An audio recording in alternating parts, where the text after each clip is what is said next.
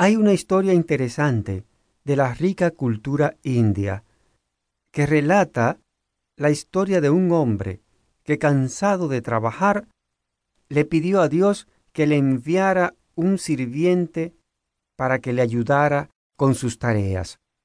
Entonces, como el hombre era muy virtuoso, Dios le envió un sirviente mágico, que era extraordinariamente efectivo y veloz en todo lo que hacía, aunque también fue advertido de que tenía que mantenerlo ocupado, porque en el momento en que estuviera ocioso, podría hasta quitarle la vida.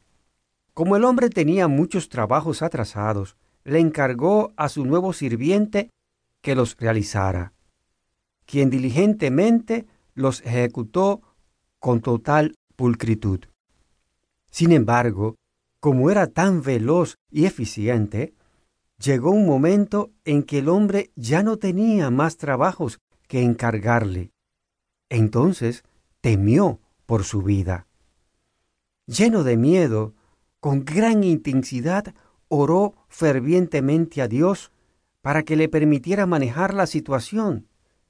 Y entonces fue iluminado con una idea.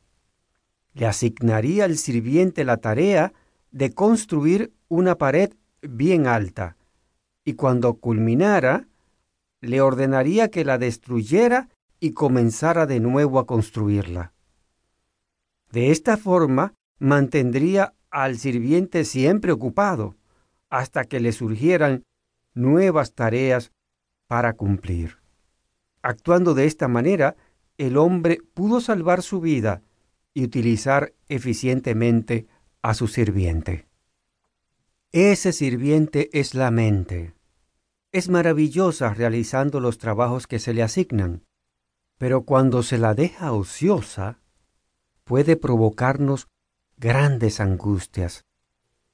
Entonces es necesario educar la mente, aprender a observarla, sin opinar, sin calificar, sin identificarnos con nada.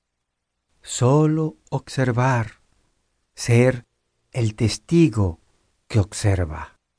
Cuando llega un pensamiento, simplemente se observa, sin calificar si es correcto o incorrecto, bueno o malo, simplemente se observa y nada más. ¿Por qué no se analizan los pensamientos? El proceso de análisis conlleva la producción de más y más pensamientos.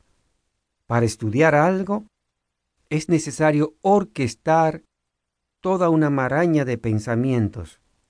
Y el objetivo de mindfulness es precisamente la cesación de la actividad mental, acceder a un estado de relajación física y mental al activar la conciencia y mantenernos en una actitud de atención plena. Este proceso de atención plena es muy poderoso. Es un acto consciente que transforma todo nuestro ser, trayendo iluminación espiritual a cada rincón de la mente. Entonces se obtiene un estado de expansión de la conciencia, ya que se mantiene activa durante mucho tiempo. Para practicar mindfulness no se debe forzar la mente.